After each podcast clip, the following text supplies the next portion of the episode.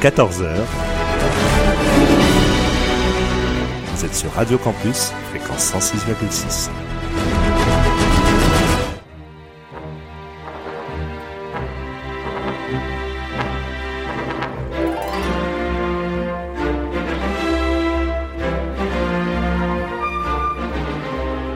14h-15h sur Radio Campus,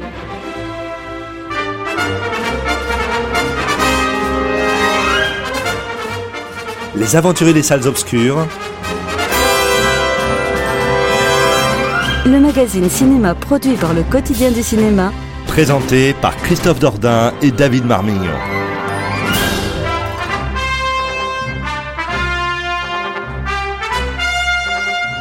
Nous sommes de retour en ce samedi après-midi afin de profiter, vous vous en doutez, d'une nouvelle édition de votre magazine consacré à l'actualité du cinéma. Ce sont les aventures salles obscures qui sont avec vous jusqu'à 15h. Et vous l'aurez compris, je suis bien accompagné en ce samedi après-midi par David Marmignon que j'ai grand plaisir à retrouver pour la co-présentation de ce programme. David, bonjour tout d'abord. Pardon, excuse-moi. Bonjour Christophe. Merci. Alors euh, David, quel sera le sommaire de l'émission? Et puis pour ce qui est de l'équipe, euh, le moins qu'on puisse dire, c'est qu'elle s'annonce bien remplie. Et oui, salut chers auditeurs, aujourd'hui encore une émission grandiose concoctée par toute l'équipe des aventuriers des salles obscures. Un bon programme donc avec tout d'abord un retour sur une sortie du 1er février, Moonlight, puis tout un panel sur les sorties du 15 février. Le magnifique Loving de Jeff Nichols, les mystérieux A Cure for Life de Gore Verbinski et Dans la forêt de Gilles Marchand, Lego Trip Rock'n'Roll 2 et avec Guillaume Canet, l'autre comédie française de la semaine avec Alibi.com, Des Manchots avec l'empereur de Luc Jacquet, et enfin une sortie prévue le 15 mars, La petite bombe gore de festival Grave de Julia Ducorneau. Et nous serons bien accompagnés puisqu'une belle bande de joyeux drilles est autour de la table ce samedi. Ryan Mézioud, Charlotte Préclin, Chloé Détombe, Marin Chalon, Loïc Bourlet et Gabriel Carton. Effectivement, c'est un sacré programme qui nous attend ce samedi après-midi et nous n'oublierons pas de vous offrir quelques places de cinéma ainsi que des DVD. Mais euh, au sujet du concours, j'aurai l'occasion de vous en reparler après la petite introduction musicale dont nous avons le secret. Pourquoi vous dire cela? Parce que la semaine dernière, nous avons bel et bien proposé un concours, nous avons bel et bien reçu beaucoup de réponses, mais il semblerait que certaines ou certains d'entre vous n'aient pas clairement écouté la question qui fut posée.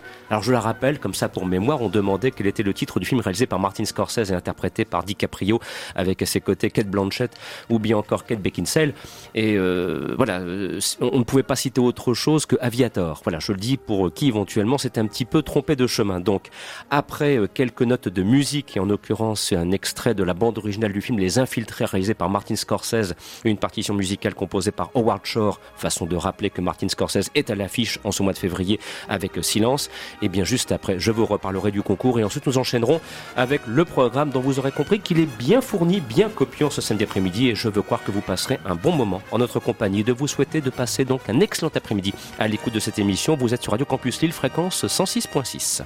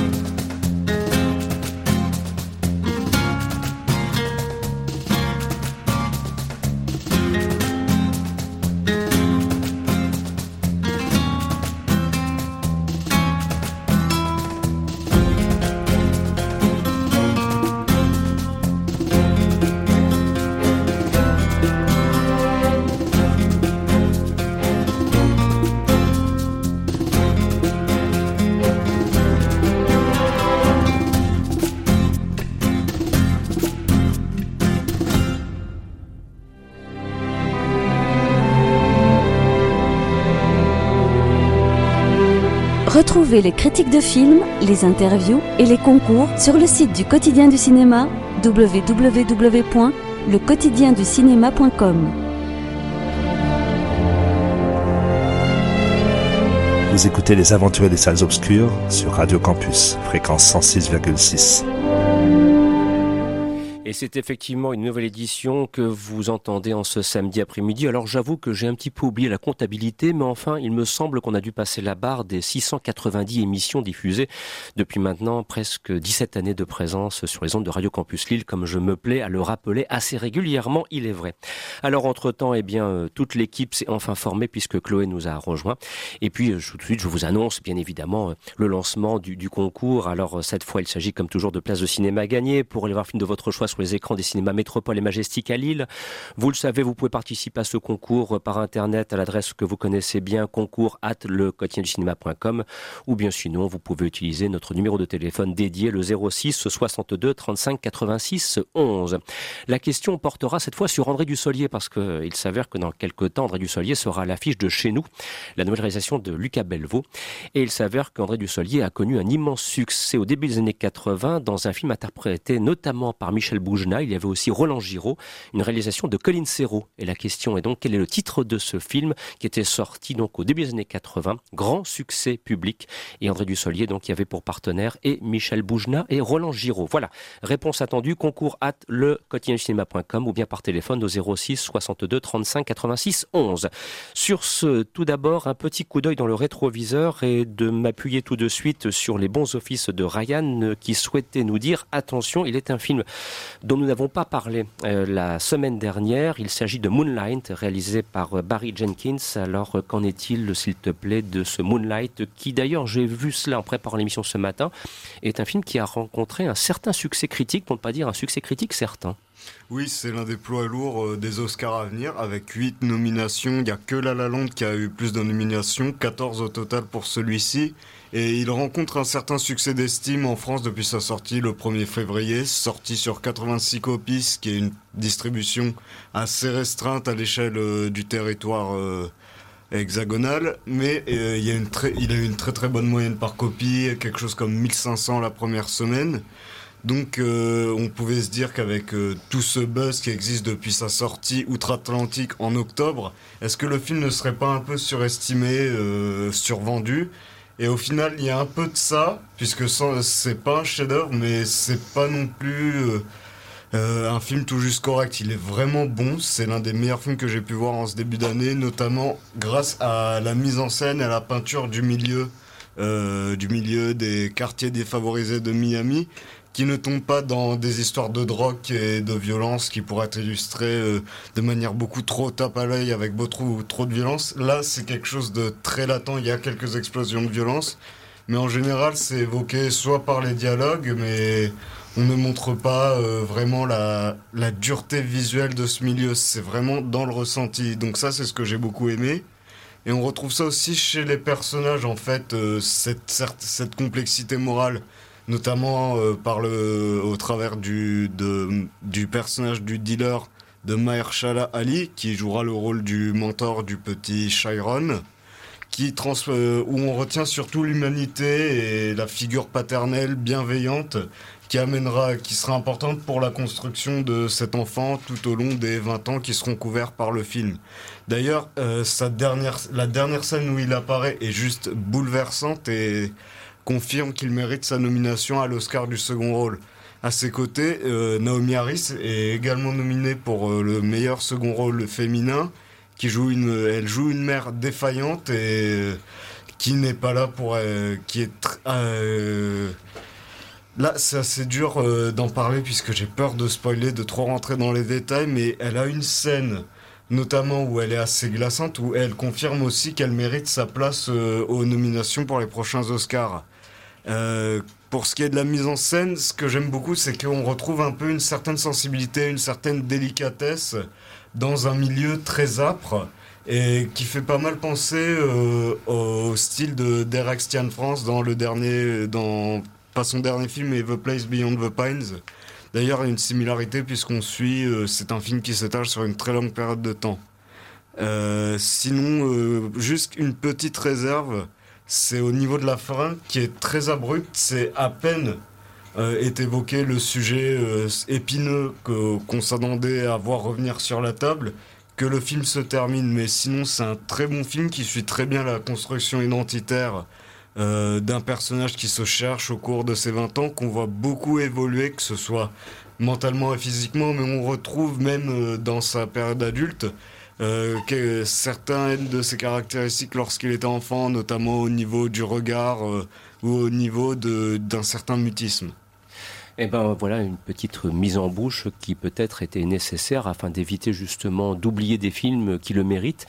Mais c'est vrai que l'actualité est parfois tellement chargée euh, semaine après semaine qu'il nous est pas toujours possible et on est, on se plaît à faire ces petites séances de rattrapage qu'il nous est pas toujours possible de pouvoir vous parler de l'ensemble des films. Euh, vous savez, il y a quand même des semaines, euh, hein, très souvent David, on en fait le constat, où parfois les films qui sortent en salle, ça peut aller de 15 à 25. Alors vous imaginez un petit peu pour préparer le sommaire de cette édition, par exemple ici, euh, et je vais tâcher d'être prudent parce que une fois de plus, je vais surveiller de très près euh, notre réservoir à kérosène, c'est-à-dire le temps disponible d'ici 15 heures. Et c'est vrai que parfois on est obligé un petit peu de faire des choix. Donc merci en tout cas Ariane de nous avoir permis de, de pouvoir dire du bien de Moonlight. On espère d'ailleurs qu'il aura une belle carrière aux Oscars. Qui sait Oui David? D'ailleurs, on a oublié un petit film qui est sorti il y a pas très longtemps. Ça s'appelle La Grande Vadrouille et c'est un film qui était plutôt drôle. Et je pense que tout le monde l'a loupé et ça serait intéressant d'en reparler. Que veux-tu dire par là? J'ai plus rien à dire, c'était juste pour faire une vanne de merde. Bien, oui, c'est ce que j'ai. Tu remarqueras d'ailleurs qu'il y, a eu un blanc sur antenne, un silence un petit peu gêné. C'est souvent comme ça quand je balance une vanne. non, c'est pas vrai, c'est pas vrai. Tu as un humour décapant, tu le sais très bien. Et apprécié d'après ce que j'ai pu comprendre. Sur ce, place maintenant au film sorti dans les salles ce mercredi 15 euh, février. Alors, euh, tu parlais du royaume des manchots. Eh bien, voici Luc Jacquet de retour avec euh, l'empereur, qui d'ailleurs reprend une thématique qui était celle de la marche de l'empereur qui était sortie quelques années sur les écrans. Charlotte, tu as donc eu la joie, l'honneur et l'avantage de voir ce film. Bon, c'est, allez, c'est du spectacle familial, ni plus ni moins. Mais est-ce que c'est un grand film? Est-ce que ça vaut le déplacement ou est-ce qu'on peut attendre une diffusion ultérieure par d'autres moyens et d'autres médias? Oh, Je pense qu'on n'a pas besoin d'aller voir ce film et d'attendre une diffusion. Pour moi, c'était vraiment je ne veux pas dire mauvais parce que c'était bien réalisé, il y avait de très belles images pour un documentaire, c'était époustouflant. Mais comparé à La Marche de l'Empereur que j'avais vu quand j'étais plus petite et que j'avais beaucoup aimé, là c'était vraiment du, documentaire Disney. Ça veut dire que déjà il reprend une thématique qu'il a fait. Chronologiquement c'est très mal raconté parce qu'on fait des retours en arrière, dans le passé, dans le futur, on revient au présent.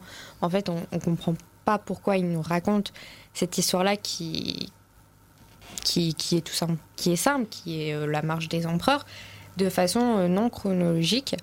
Et euh, il y a aussi le fait, j'ai l'impression, normalement dans les documentaires, on, prend, on va dire, un manchot et on le suit lui. Mais là, non, c'était. Enfin, on le voyait à l'écran que, en plus, les images qu'il nous montrait contredisaient ce que la voix off disait. Ça veut dire qu'il nous parlait de, des pingouins quand ils commencent à être adultes et on nous les montre quand ils sont tout petits mmh. à l'écran. Donc j'ai trouvé ça très mal fait, euh, très mal raconté. La voix off sert strictement à rien, à part nous dire ce qu'on voit à l'écran, donc euh, ça sert vraiment à rien. Et c'est vraiment du Disney dans le sens où, euh, bah, dans La Marche de l'Empereur, on voyait les, les, manchots qui devaient traverser euh, sans se faire manger par des loutres, par euh, les léopards de mer, tout ça. Mais là, on ne nous montre rien, on nous le dit, mais on ne nous le montre pas. On fait oh, attention, il y a des méchants oiseaux. Voilà, c'est tout. C'est vraiment du documentaire Disney et j'étais très déçue, surtout que j'avais bien aimé La Marche de l'Empereur qui était sortie il y a 11 ans. Et du coup, non, là, c'était, catastrophique. Quoi. Ça duré qu'une heure vingt et je me suis ennuyée à mourir. Ça sent un petit peu l'exploitation d'un filon, mais cette fois, le résultat n'est pas du tout au rendez-vous. Non, je pense qu'il l'a fait, lui, parce qu'il avait envie d'y aller et qu'il voulait faire ses plans sous l'eau. Mais voilà, rien de plus ça ne peut pas justifier un documentaire à voir euh, dans les salles obscures, euh, surtout quand on connaît le prix des places de cinéma. Il faut quand même un petit peu y faire attention. Et puis de toute façon, le meilleur film avec des manchots, c'est quand même Happy Feet 1 et 2 de George Miller, parce qu'en plus, il chante. Eh bien, écoute, David, je te rejoins pleinement. Pour le coup, j'ai beaucoup aimé euh, ces films que j'ai l'occasion de revoir récemment, entre guillemets, en famille. Et puis d'ailleurs, en matière de manchots, il y en avait tellement un grand dans un Batman numéro 2, le défi, réalisé par Tim Burton, que mieux vaut voir celui-là d'ailleurs si on veut vraiment voir de, de véritables manchots. Et je vois que Gabriel, opine du chef, me rejoignant. Et, Loïc aussi a l'air euh, tout à fait réjoui. Ryan également. Enfin, vous êtes tous réjouis. T'as vu, t'as vu, vu comment on fait le consensus et l'unanimité Je Prends exemple sur l'ancien jeune. Mais j'y pensais, j'avais l'idée de l'évoquer avant que tu ne le fasses. Donc les grands esprits se rencontrent. George Miller, c'est le bien, quoi, de toute façon. Mm. Oui, Loïc, Non, rien. Sur, avec ta référence à Batman, je trouve que ton humour est pas forcément plus formidable que celui de David. merci, de, merci de le préciser. Non, mais t'as vu un petit peu comment il est là. Bien, allez, sur ce, on poursuit donc euh, avec d'autres films sortis dans les salles. Et je vais maintenant me rapprocher un petit peu de Gabriel. On va basculer dans le sérieux, si vous voulez bien. C'est une réalisation de Gilles Marchand. Ça s'appelle Dans la forêt. Euh, ça fait un petit peu penser à un survival, mais est-ce que c'est bien un survival, Gabriel? Non, pas du tout. Ah. Euh, ça ressemble plus à un, Gilles Marchand écrit par Dominique Moll. Ah. Et c'est le cas. C'est pas mal. Euh, oui, bah, c'est pas mal pour ceux qui apprécient. Enfin, moi, j'ai un, un, souvenir très douloureux de Qui a tué Bambi. Et euh, j'ai de la même manière un souvenir très, très, douloureux de la dernière réalisation de Dominique Moll que j'ai vu en salle. C'était Le Moine avec Vincent Cassel, qui était bah, qui m'avait laissé un petit peu froid pour euh, pour pas euh, pour pas en rajouter. Et donc là, dans la forêt, c'était un petit peu euh, bon, c'était c'était une expérimentation de ma part, en me disant qu'il y avait peut-être des chances que j'aime pas, mais on sait jamais, on peut être surpris. et bon, la conclusion arrivera quand elle arrivera. Hein. Pour l'instant, je maintiens le mystère, un petit peu mhm. comme le film, un petit peu trop longtemps et un petit peu trop maladroitement. C'est-à-dire comme le film. On, sent la conclusion arriver quand même. C'est l'histoire de deux, euh, de deux gamins qui vont euh, rejoindre leur père en Suède. Leur papa qui travaille beaucoup euh, et donc ils vont le, ils vont le rejoindre pour les vacances. Et lui plutôt que de passer ce temps avec ses enfants dans son bel appartement Ikea bien chaud bien meublé etc il décide de les emmener dans une cabane en forêt. Donc voilà les, vacances père-fils qui se qui se mettent en place gentiment. Et puis là-bas bah, les gamins ont pas le droit d'appeler leur mère puis le père dit toujours des trucs un peu bizarres. Il ne dort jamais, par exemple. Il est insomniaque. Et son plus, son fils cadet est insomniaque comme lui. Ils ont une relation un petit peu bizarre. Et puis peu à peu, on voit l'énorme citation de Kubrick qui s'impose. On voit l'ombre de Shining qui plane sur la cime des pins et le, la ressemblance entre Timothy Van Dorp, donc le petit garçon, et euh, le Danny de Shining est quand même assez frappante aussi. Et ces citations, je les ai trouvées tellement euh, envahissante, qu'elle nuisait grandement au travail que Gilles Marchand avait voulu faire sur l'ambiance et certainement au travail d'écriture de Dominique Moll qui était plutôt de raconter un lien unique entre un, entre un père et son fils. Et donc il y a toute cette histoire inquiétante où on ne sait pas si finalement le père est un monstre ou s'il y a, y a d'autres choses malveillantes dans, dans cette forêt, ce qui serait euh, sous-tendu par les visions qu'a son fils cadet et le père est persuadé que son fils est une espèce d'oracle de, de, Pity. Toutes ces relations très très étranges finalement, elles vont vers une conclusion qui est extrêmement ténue et qui est absolument pas satisfaisante. Et le problème du film, le très gros problème du film, c'est que le, le, style de mise en scène et le style d'écriture se veulent complémentaires alors qu'ils sont en, fait contradictoire. Dès que euh, Gilles Marchand essaye d'arranger quelque chose au niveau de l'ambiance, il y a une narration par Dominique Moll qui vient casser complètement cet effort. Et dès qu'au niveau de l'écriture, il y a quelque chose de profond qui, qui, se, qui se fait jour, il y a une réalisation de Gilles Marchand qui devient complètement factuelle, plate et, euh, et il y, a des, moments où le, père s'occupe autour de la cabane, fait des choses et ça revient tout le temps, c'est hyper redondant. Cette espèce de, euh, on voudrait sans doute que ce soit une poésie du quotidien, quelque chose de très, de très simple et qui, euh, comment dire, qui rend l'étrangeté, la distorsion du réel encore plus palpable. Mais ça devient euh, juste des gens dans une forêt, c'est bizarre et finalement c'est pas très intéressant. Mais le souci n'est-il pas que justement on a là deux personnes qui ont chacun un univers cinématographique bien déterminé? Parce que Dominique Moll, ça fait longtemps hein, depuis un, Harry, un ami qui nous veut du bien, ça, on remonte à près de 15 années maintenant, c'est au début des années 2000.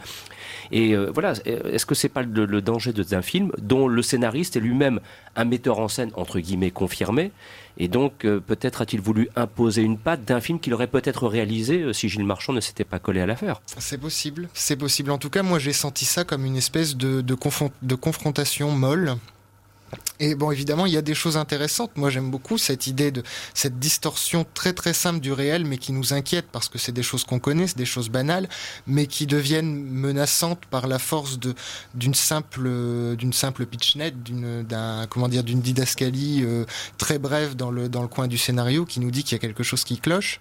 Et dans notre esprit, on se dit il y a quelque chose qui cloche. Et on aurait aimé que ça cloche un petit peu plus et qu'on soit pas seulement dans l'idée d'un fantastique possible, mais que ce fantastique ait été acté et serve d'allégorie euh, pour ce qui est de la relation entre le père et ses, ses enfants. Ce que, euh, en général, le, le, cinéma fantastique arrive à faire en France, on en est encore à tâtonner pour savoir si est-ce qu'il y a quelque chose ou est-ce qu'il n'y a rien. Et finalement, bah, à la fin, si on n'a rien vu, on tend plus à se dire qu'il n'y a rien. Vous l'aviez bien compris, la conclusion ne pouvait être que négative. Je ne sais pas si éventuellement quelqu'un d'autre a vu dans la forêt, souhaiterait intervenir. Marin, s'il te plaît. Alors, euh, est-ce que ce sera euh, euh, en opposition, en complément? Tu rejoins Gabriel peut-être? Ouais, C'est un peu, c'est un peu pareil. Je veux plutôt être complémentaire en fait. Mhm. c'est déjà, il faut le préciser, c'est un thriller fantastique. Il y, y, a vraiment une part, une part fantasque là-dedans. C'est un peu bizarre. Euh, moi, quand tu m'as dit euh, va voir dans la forêt, je me suis dit bon, ok. Euh, j'aime pas les enfants, j'aime pas les forêts. Par contre, j'aime bien la Suède. Hein. Alors je me suis dit bon, allons-y, ça peut être sympa. C'est moi qui t'ai dit ça. donc voilà, faut, faut, le préciser parce que le décor est assez important. La, forêt, elle est, c'est quand, ça donne quand même son son titre au film. Une grosse partie du film se passe dedans. Et, et elle, apporte une dose d'angoisse en fait. C'est assez bien fait. Puis une forêt, c'est tout de suite angoissant. On est dans l'obscurité euh, assez vite aussi. Euh, donc voilà. Euh, Est-ce que le côté thriller est abouti ou pas selon toi? Ça va. je m'attendais à une sorte de comment dire de retournement vraiment violent de situation à la mm. fin. Un peu à la, je sais pas, euh, j'avais pris une grosse claque sur Shutter Island par exemple, qui est un, classique, et euh, j'ai pas eu ça. À la fin, je me suis dit, bon, bah d'accord. Ni, plus, ni, moins. Et c'est tout. Euh, ouais. je trouve qu'il y a un problème un peu aussi dans, dans l'écriture presque. Parce que Jérémy Alcaïm, qui, qui joue le rôle du père, je trouve que les dialogues sont pas euh, très bien écrits pour lui. Je me souviens par exemple d'une scène où il s'énerve sur ses enfants, et je me suis dit, ah ouais, là il joue, il, joue pas bien. Et je sais pas si du coup c'est la faute de l'acteur, du réalisateur qui le dirige, parce que c'est c'est sa responsabilité à lui au final de mhm. dire on la refait, on la refait pas, ou si c'est vraiment le rôle du dialogue. Euh, bah, c'est ce qu'on essaie un petit peu de, comprendre, c'est-à-dire qu'il y a quand même deux personnalités importantes que sont Dominique Moll et Gilles Marchand. Donc euh, moi j'ai l'impression que là il y a, un souci c'est très difficile quand même d'être à la fois scénariste et de se dire euh, que le scénario qu'on a écrit, on va laisser quelqu'un d'autre le mettre en image. Voilà, moi j'ai l'impression que le problème de ce film dans la forêt vient principalement de là. Et puis euh, après, le, cinéma, ça reste, ça reste un art collectif. Hein. Mm-hmm. Puis le réalisateur, enfin chaque, chacun a un droit de regard sur ce que fait l'autre. Le réalisateur regarde le scénario normalement. Mhm. Et, et euh, le, le, scénariste a aussi le droit de regarder euh, le travail du réalisateur en lui disant c'est son travail d'écrire sur, euh, sur le script bah là, y a, on fait ça, on fait ça, on fait ça, et puis après, c'est au réalisateur de prendre ses décisions. Oui, il y, avait une rencontre de style qui était, euh, qui était intéressante à la base. C'était une proposition. Le, visuel de Gilles Marchand et l'écriture de, de, Dominique Moll auraient très bien pu, auraient pu se marier de, de manière très satisfaisante, mais c'est pas le cas. Bon, ben vous l'aurez compris, euh, dans la forêt, euh, visiblement, vous n'irez pas, mais je me permets quand même de vous signaler la, critique euh, signée Ivana Trambous qu'on peut lire dans les colonnes du site Le Quotidien du Cinéma. Et bon, là aussi, une critique entre guillemets, on va dire qu'elle a regardé le film avec une forme d'indifférence polie. Quoi. si, je peux me permettre, il y, a vraiment un très bon point par contre dans le film, c'est la performance de Timothée Van Dorp. Ah, le, gamin est extraordinaire. génial. Voilà. Enfin, est-ce que ça suffit pour aller bah, voir un film ça, suffit peut-être pas, mais on en veut encore plus à Jérémy El Kaïm de n'avoir pas su faire fonctionner l'alchimie, alors que devant lui, il a un, acteur qui lui donne la réplique de manière formidable et qui est un gamin de 8 ans. C'est ça. Et à lui tout seul, en fait, il porte, il porte le film. Mm. Enfin, c'est pour l'instant quand même euh, difficile de, s'engager dans les salles obscures pour aller voir dans la forêt en, vous en vous écoutant. Il semblerait que le contrat ne soit pas du tout rempli. Alors, est-ce que le contrat va être rempli du côté de Guillaume Canet avec Rock and Roll? C'est ce dont on va parler maintenant et je vous laisse tout d'abord le soin de découvrir une petite, euh, entre guillemets, mise en bouche sonore. Le César est attribué à Guillaume Canet. Gaspard Ulliel, Pierre Ninès, un peu euh, la nouvelle génération. sont un peu ce que vous étiez à l'époque. Je, je vois pas trop la différence entre eux et moi, quoi, donc. euh, Enfin, quand même, vous faites partie des acteurs plus rangés. Salut mon pitou je, je comprends pas trop euh, comment vous voyez, là, vous vous trompez. Hein. Allez, bonne nuit, mon amour. Sous prétexte qu'on est en couple, ça veut dire qu'on baisse plus? Je la baise, moi, ma fan C'est que ce soir, je vais te baiser comme une bonne grosse salope, toi. Non, mais c'est une phrase de dialogue pour une scène que j'ai demain. Je vais faire un rôle de vénère, tu vois, un peu physique. Bonsoir. Quand je vais dire à ma mère que je vous ai rencontré, elle va être comme une dingue. Quoi. Ah ouais. Je vous souhaite une longue et belle fin de carrière. Salut. au revoir.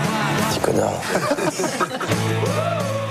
Alors vous aurez compris donc euh, avec cet univers sonore bien particulier, des dialogues singulièrement tranchés pour ne pas dire crus, bah, euh, que Guillaume Canet, on ne sait pas ce qui lui arrive, mais visiblement il a, il a un problème. Bah, Guillaume Canet a 43 ans et on a l'impression qu'il est en train de péter les plombs. Enfin en tout cas c'est ce que la bande-annonce de Rock'n'Roll laisse supposer. Alors euh, Chloé a l'occasion de le voir, c'est du tout neuf, tout récent, et puis je veux croire peut-être aussi que Loïc nous dira un petit mot, et David aussi. Voilà donc alors honneur aux dames. Chloé, qu'as-tu pensé euh, de cette euh, curiosité Parce qu'on s'attendait pas du tout à ce Guillaume Canet là. Mais, mais c'est vrai qu'il y, a un- ancien Guillaume Canet qu'on a connu en 2006 avec le Ne ne le dit à personne, et bah, il a vieilli. Alors euh, c'est vraiment ça qui lui arrive. Alors justement, comme tu disais, en effet, c'est tout frais, tout récent, parce que j'ai été le voir ce matin, justement, Rock'n'Roll, euh, pour, euh, pour en parler avec vous, les aventuriers des salles obscures. Et c'est vrai que là, on a l'occasion de voir un, un Guillaume Canet totalement différent, mais à la fois pas tant que ça, parce que... Enfin, ce que je trouve vraiment remarquable dans ce film, donc moi j'ai vraiment euh, beaucoup aimé, je trouvais que c'était un film qui était très intéressant, était très distrayant. Bon, la salle n'était pas morte de rire, c'était pas une comédie. euh, Bon, certes, il y avait des moments qui peuvent être regroupés en sketch, mais on n'était pas mort de rire, mais on a quand même le sourire. Et euh, c'est un film amusant avec des situations euh, totalement déjantées. Une réalisation qui est aussi totalement déjantée. On sent qu'il s'est vraiment.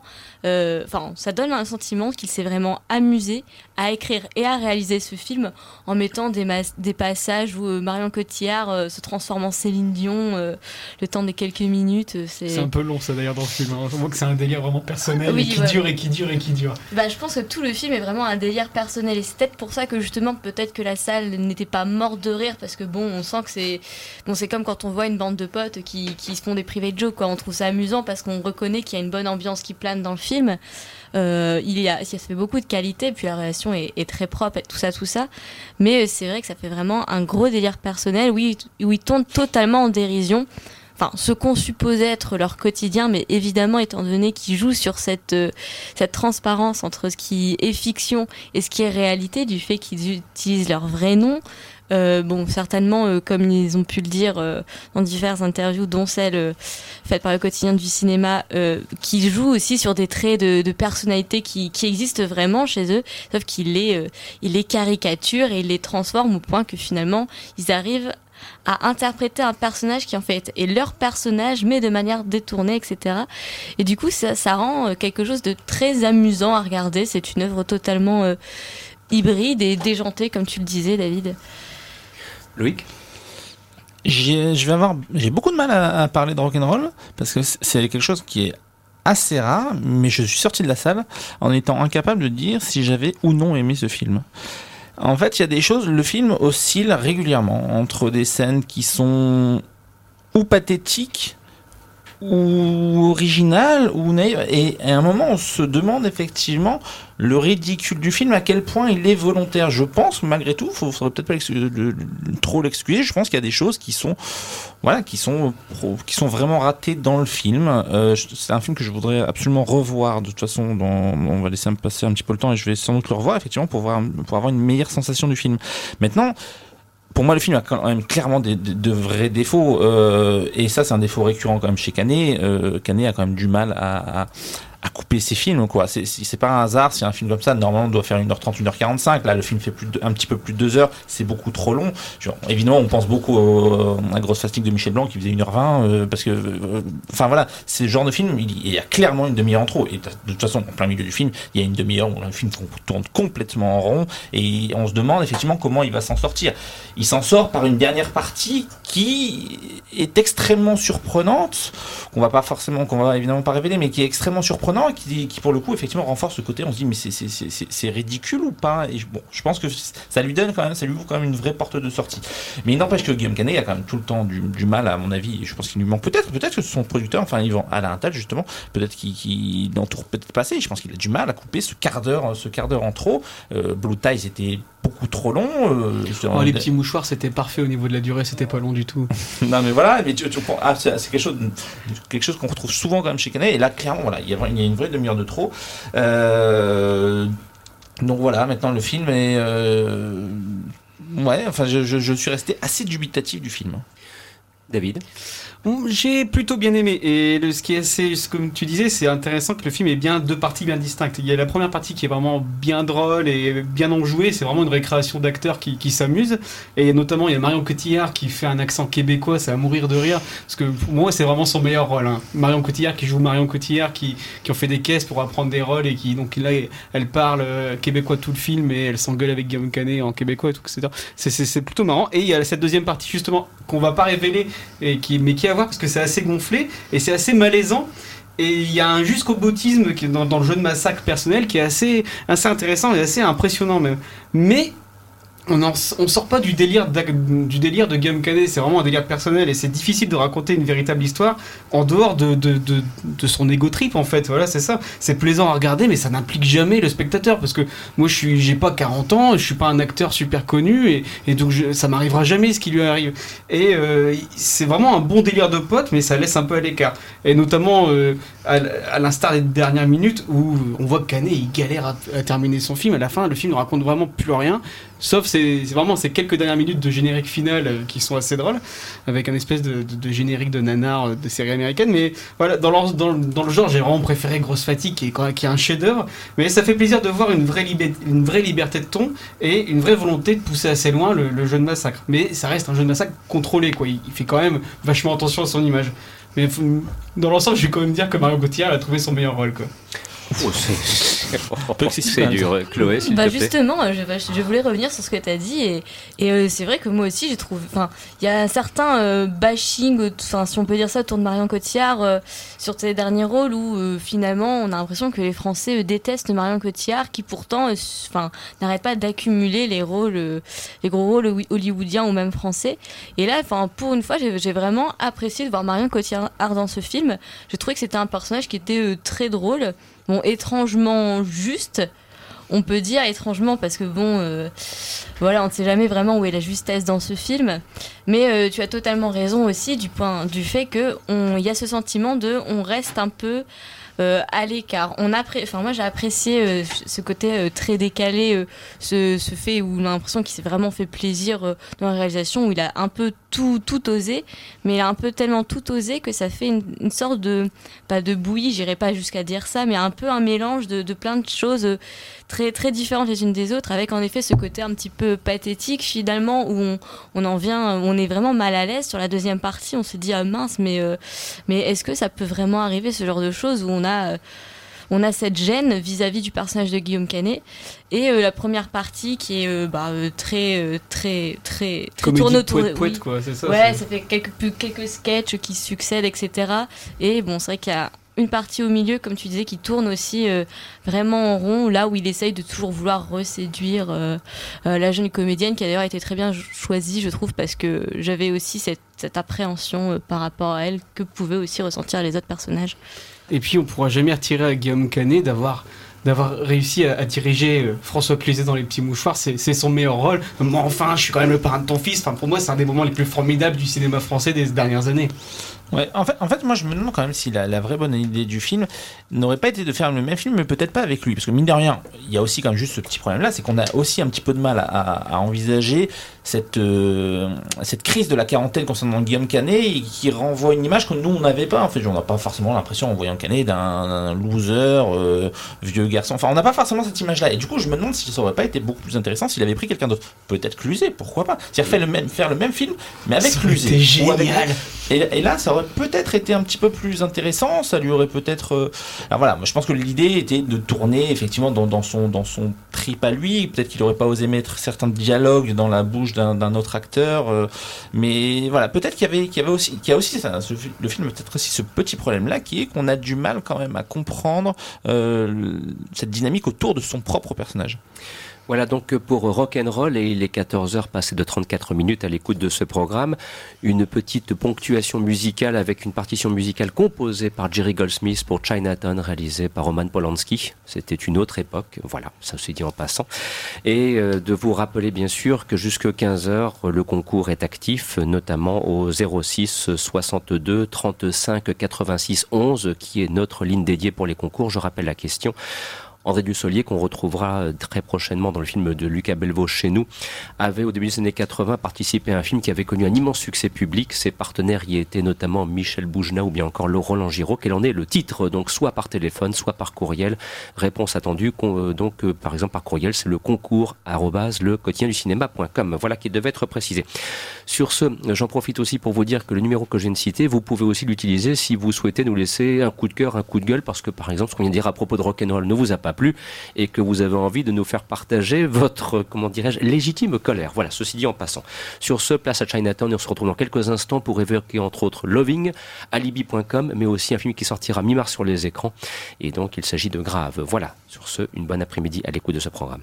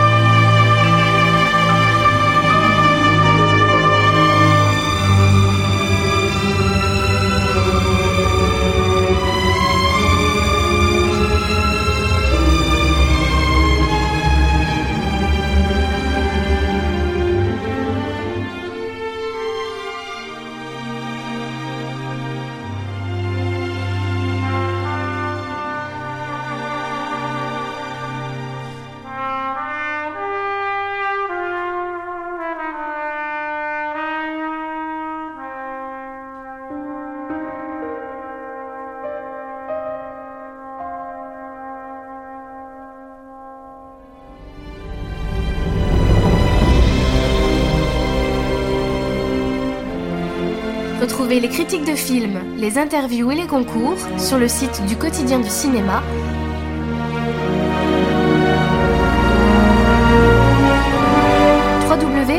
www.lequotidienducinéma.com Vous écoutez Radio Campus, fréquence 106,6. J'ai- J'aime beaucoup ce jingle. Il a un petit côté, il me fait penser un petit peu à Abyss.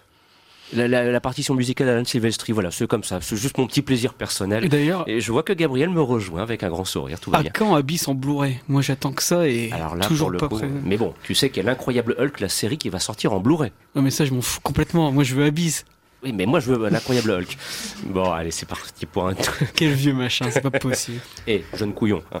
Bref, vous l'aurez compris, une fois de plus, le duo infernal s'est reformé, mais nous sommes bien accompagnés puisque Charlotte Préclin, Ryan Mézioud, Gabriel Carton, Chloé Détombe, Marin Chalon et Loïc Gourlet sont avec nous en ce samedi après midi. Alors, tout de suite, place donc à ce qui est quand même un film très attendu cette semaine.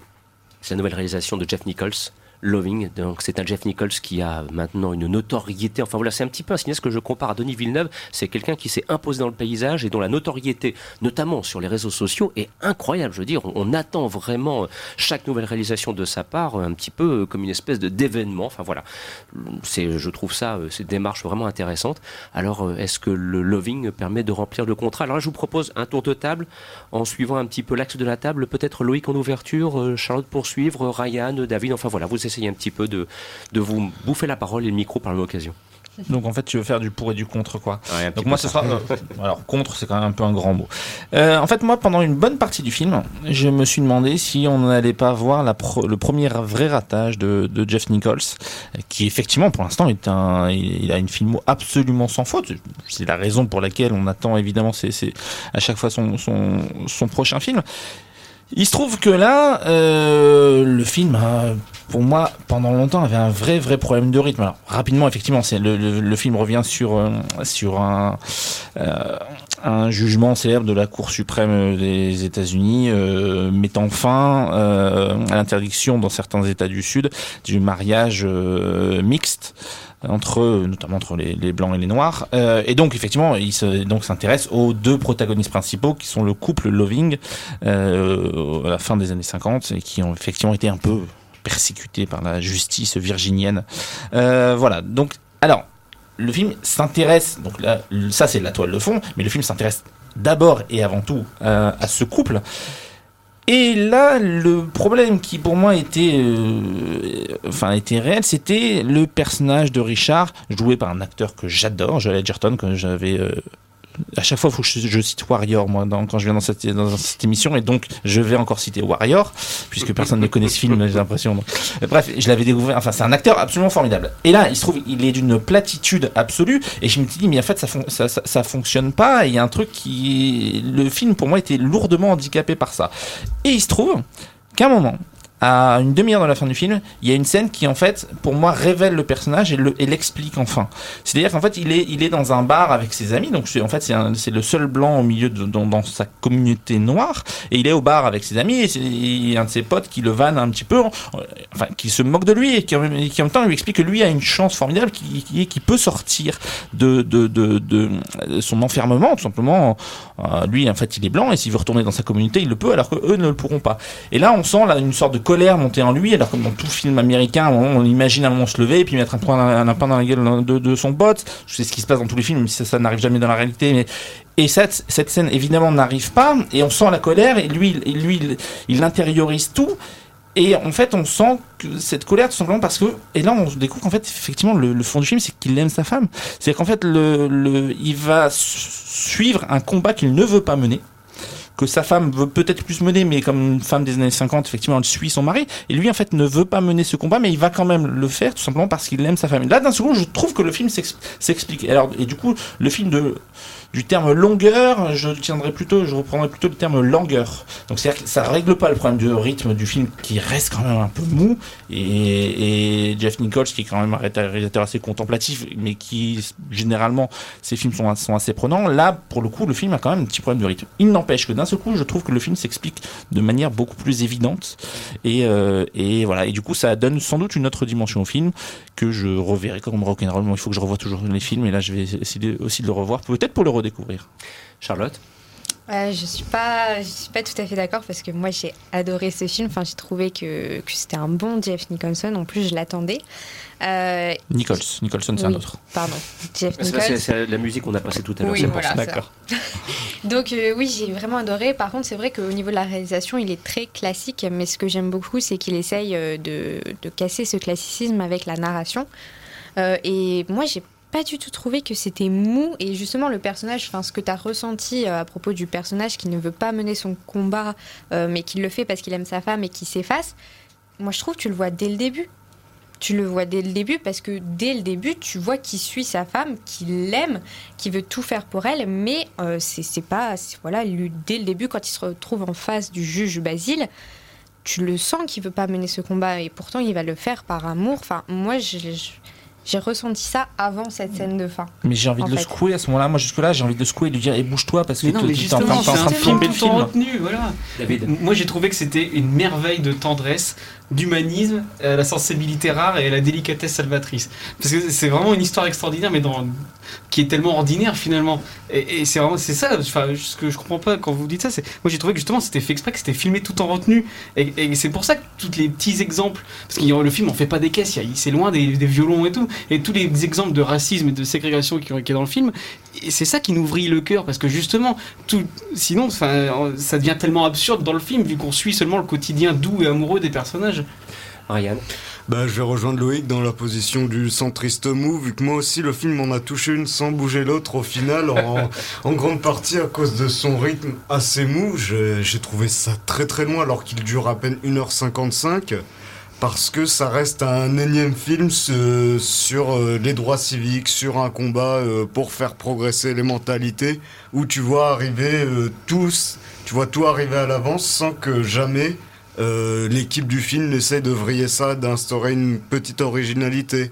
Ça aurait pu être sympa de parler du Mais décalage. non, ouais, c'est pas mou, c'est l'amour. En fait, t'aimes Mais pas l'amour. traitement. Mais c'est ça, ça c'est pas mou. C'est justement ça, c'est dans, la délicatesse euh, du film que, que, que, que ça te vrille le cœur et que à la fin tu, tu verses ta larme parce que c'est beau, c'est juste de l'amour et c'est juste des personnages simples qui sont pris dans, dans la grande histoire, mais eux ils veulent simplement s'aimer. Et c'est ça, c'est en ça que le film de le, le cinéma de Jeff Nichols il, il est magnifique parce que c'est toujours des personnages simples qui veulent simplement vivre ensemble. Et, et- et à l'heure actuelle, ça, putain, ça fait du bien de voir un film aussi Mais en humaniste. fait, c'est ce qui m'a euh, la partie que j'aime dans le film, c'est justement le traitement assez simple des personnages. Ils ont une histoire d'amour euh, et qui évolue comme la plus commune euh, des histoires d'amour, c'est-à-dire euh, faut il faut bosser, il faut il faut s'occuper des enfants, bref, le genre de truc que n'importe couple- quel couple connaîtra. Ça passe avant le et Jeff Nichols fait passer ça dans sa mise en scène avant euh, le ou dans l'écriture des personnages avant la euh, avant leur particularité le, fait ce qui fait qu'ils sont assez marginaux dans la société actuelle. D'ailleurs j'aime beaucoup le caméo de Michael Shannon puisqu'à un moment euh, le, les personnages de Joel Edgerton et Rufniga sont en train de regarder un sitcom à la con sur le canapé. Ils sont à deux on voit qu'ils qui euh, on sent la tendresse transparaître et le côté très quotidien de leur vie, euh, malgré euh, tout ce qui fait euh, tout ce qui fait qu'ils sont euh, marginaux et peu conventionnels. Et c'est juste ce moment-là que euh, le photographe incarné par Michael Shannon choisit de prendre en photo, c'est-à-dire un moment de un moment de vie ordinaire euh, très quotidien. Et ça, ça m'a semblé être une analogie avec les choix de mise en scène de Jeff Nichols, c'est-à-dire montrer que c'est un couple ordinaire en dépit de qui cherche à préserver sa petite vie quotidienne en dépit de tout euh, tout, le contexte institutionnel autour. Mais quand même, ça reste très très attendu comme film Mais et non. très académique. Mais justement, c'est au plus Et près de l'intimité des personnages, et c'est ça, c'est en ça que le film il est merveilleux. Euh, Loïc, tu as le droit à un petit mot de conclusion parce qu'après il faut que nous reprenons notre chemin. Euh, on a encore un petit peu de route jusqu'à 15h. Ouais, vite fait. Alors, je suis désolé de mettre un dernier argument un petit peu négatif, mais moi, du coup, je pense que c'est la première fois qu'effectivement euh, Nichols s'intéresse à un sujet qui n'est pas qui n'est pas le fruit de son imagination. Euh, et du coup, moi, je me demande quand même si c'est pas un peu fait piéger par la euh, l'obligation de véracité du film. Une, filles Loving est consultante sur les films, et du coup, effectivement, il doit, il se devait d'être dans la vérité pure, et finalement, et donc tout en, du coup, en respectant aussi le fait que un, ce sont des personnages qui sont peut-être pas très cinématographiques. quoi, à la base, C'est- même pas une accusation qu'on leur fait, mais ces personnages-là ne sont pas très cinématographiques. Et du coup, voilà, est-ce que peut-être qu'il aurait, peut-être pu transformer des choses? Alors, on, on l'aurait accusé de trahir la vérité, mais euh, mais faire en sorte un film, ouais, un petit peu plus prenant, quoi. Nous avons encore une petite dizaine de minutes à passer ensemble dans le cadre d'un sommaire euh, bien chargé. Alors, euh, David, je me permettre de te prendre un petit chemin de traverse.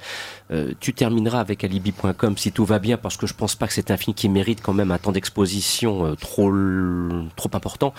Par contre, je m'en voudrais que pareil mes aventures n'arrivent à grave. La réalisation donc de Julia Ducournau film Gabriel qui a obtenu le grand prix du festival du fantastique de Gérard May, film qui sortira le 15 mars sur les écrans et on a grand plaisir à pouvoir en parler avec toi dès maintenant. Alors bon, Le cinéma français, pour reprendre ta critique, peut avoir du mordant. Tel est le cas avec Grave. Tout d'abord, quelle est un petit peu l'histoire de Grave? Alors l'histoire de Grave, c'est une, euh, une jeune fille qui s'appelle Justine. Euh, déjà, rien qu'avec son prénom, on est, on est du côté de, de chez SAD. Euh, Justine qui, euh, qui est donc inscrite dans une grande école vétérinaire et qui là-bas retrouve, retrouve sa grande sœur. Et donc au, au contact à la fois de, euh, de cette chair animale qu'elle euh, qu'elle travaille toute la journée et, euh, et de la chair humaine de son, de son colocataire, elle commence à ressentir un, un appétit très étrange qu'elle n'avait pas connu jusque-là pour cette chair, que ce soit pour la, pour la toucher, pour la goûter. Et euh, elle se rend compte effectivement que ce sont des pulsions cannibales et elle va euh, lutter contre ou, euh, ou les assouvir euh, durant, euh, durant un peu, à peu près 1h50. Eh ben, dites donc, les amis, ça donne envie. Hein. Alors ça donne envie. Alors ceux qui sont plus familiers de Deodato seront ça je- certainement, ça certainement déçus. Cannibal Holocaust, non, hein, pas cette fois. Voilà, on a, on a eu quelques, quelques réactions euh, malheureuses euh, en sortie de salle de gens qui auraient demandé du Goras, qui voulaient voir du, du D'Amato euh, sur le sur l'étal du boucher, et d'autres qui euh, qui au contraire cherchaient quelque chose de peut-être un peu plus un peu plus métaphysique et sont quand même restés un petit peu euh, coincés par le, côté euh, visuel et frontal du film, qui est quand même, il faut le dire, un film euh, sombre, un film noir, pas réellement un film fantastique, pas non plus un film gore, mais justement un film véritablement qui s'assume dans que ce soit ses excès, ses partis pris et ses et ses origines aussi. Alors Julia Ducournau, dans son cahier des charges, elle disait vouloir faire un film sur l'inhumain. Alors Qu'est-ce qui, qui caractérise l'inhumain? Ce sont les trois tabous de l'humanité, c'est-à-dire l'inceste, le meurtre et le cannibalisme. Or, l'inceste, ça la branchait pas trop, euh, et je, peux comprendre. Et voir l'inhumain dans le meurtre, aujourd'hui, c'est quasiment impossible, parce que le meurtre au cinéma, euh, on voit que ça dans tous les films, il y a, un meurtre. On peut claquer un meurtre dans une comédie romantique, ça nous paraîtra pas euh, étrange. C'est quelque chose qui fait partie de l'actualité quotidienne. Tandis que le cannibalisme, ça soulevait la question du meurtre autrement. C'est-à-dire qu'on peut manger de la chair humaine sans avoir tué quelqu'un, sans ôter une vie à quelqu'un. On peut simplement euh, manger, manger un mort sans avoir commis un meurtre. Et c'était cette question-là de l'assouvissement de la pulsion, c'est-à-dire que le personnage, on, s'y attache, même si on apprend qu'elle est cannibale. C'est-à-dire, voilà, c'est comme euh, elle est brune, elle est jolie, elle a plein d'amis, elle est cannibale. Ça, mais nous on la trouve sympa, on suit sa vie, on est, on est avec elle dans ses questionnements, euh, on voit ce qu'elle voit, on vit ce qu'elle vit. Et donc on, on juge pas cette, euh, cette nature profonde. Par contre, on la jugerait si jamais elle se mettait à tuer pour manger, euh, pour assouvir cette pulsion. Et c'est la question du basculement, c'est-à-dire quand est-ce qu'on finit par considérer le personnage principal comme un monstre? Et c'est vraiment l'héritage du Frankenstein de James Whale ou de cette question de la différence, mais qui là ne passe pas par une monstruosité physique, elle passe par une possible monstruosité de euh, de comment dire du ça De l'esprit. si le voilà et oui c'est le ça c'est un peu trop freudien peut-être Mm. et donc elle, elle va dans son délire complètement et euh, je dirais avec une à la fois une certaine élégance et en même temps une sauvagerie et une euh, comment dire un côté débonnaire et, euh, et factuel qui effectivement m'a évoqué euh, Sade et ce côté euh, si jamais le on était libéré de comment dire des exigences sociales est-ce que notre nature euh, au fond ne serait pas beaucoup plus horrible que ce qu'on imagine? Et justement c'est cette horreur qui est questionnée. C'est-à-dire de quel point de vue elle est horrible? Est-ce qu'elle est horrible du point de vue de la civilisation ou est-ce qu'elle est horrible du point de vue de la nature? Et j'ai trouvé ça très intéressant. Euh, autre chose et plus plus plastique, euh, les, les codes qu'elle emploie qui sont ceux peut-être du, du drame antique. Elle parle de Cain et, Abel pour l'histoire des, des deux sœurs. qui sont aussi ceux du western, ceux de la, de la comédie euh, adolescente, du teen movie américain, euh, et qui là sont vrai, marquent vraiment des rencontres stylistiques intéressantes, euh, surtout au niveau de l'image et du son. On a ces, ces plans de, de soleil couchant sur le sur l'école vétérinaire et cette musique de Jim Williams, aucun lien avec euh, avec John Williams, qui euh, qui lui a déjà un beau CV quand même. Hein. Il a fait Kill List entre autres, euh, c'était ça c'était pas mal, et qui m'a vraiment fait penser à cette grande musique du polar italien ou du western italien de Stelvio Cipriani ou de ou d'Ennio Morricone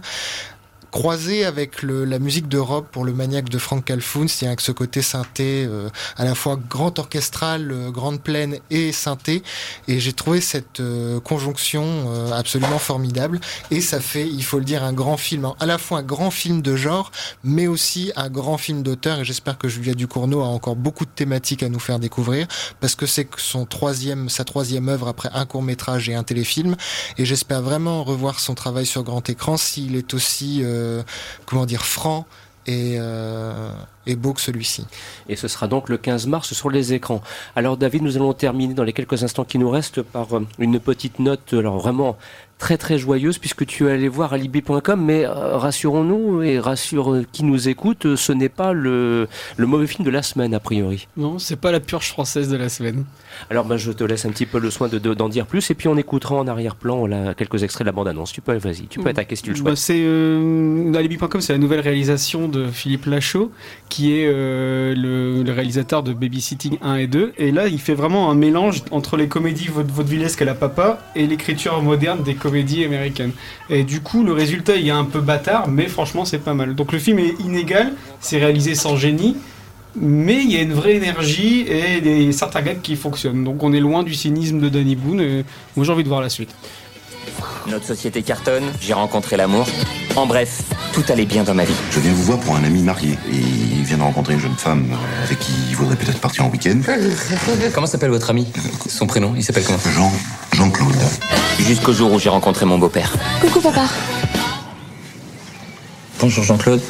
Gérard. Et ma belle-mère. Coucou maman. alors euh, David on, on l'entend dans, dans la bande-annonce on retrouve Didier Bourdon notamment ça va il est à la hauteur? Ouais, mais c'est pas Didier Bourdon. Bon, Didier Bourdon, c'est un peu le Christian Clavier, hein, il fait toujours le même rôle. Mais là, ce qui est intéressant dans le film, justement, c'est qu'il y a des vraies scènes de comédie romantique, et justement entre Didier Bourdon et Nathalie Baye. Et c'est assez mignon. Il y, a un, donc, il y a un couple qui se forme avec Philippe Lachaud, et il y a euh, le couple qui se reforme, donc Didier Bourdon et Nathalie Baye. Et on voit que Nathalie Baye, elle se lâche un peu, et ça fait. elle a dû bien se marrer à tourner le film, et c'est assez rigolo. quoi.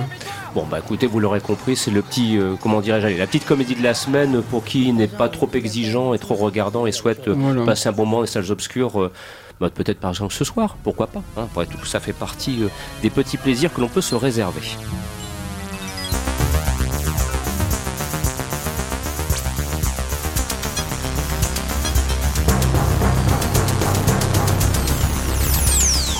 Alors David, euh, nous arrivons ici maintenant au terme de l'émission. Euh, Est-ce que tu peux peut-être nous donner une petite indication du programme de la semaine prochaine?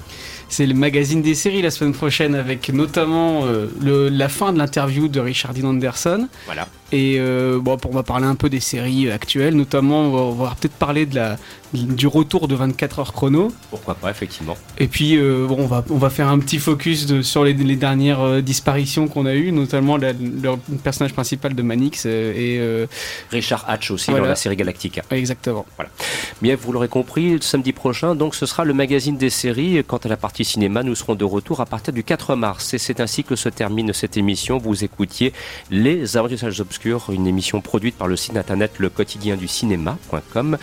Présentation Christophe Dordain et David Marmignon. Un grand merci à Loïc Gourlet, Charlotte Préclin, Marin Chalon, mais aussi à Chloé Détombe, Ryan Mézioud et Gabriel Carton.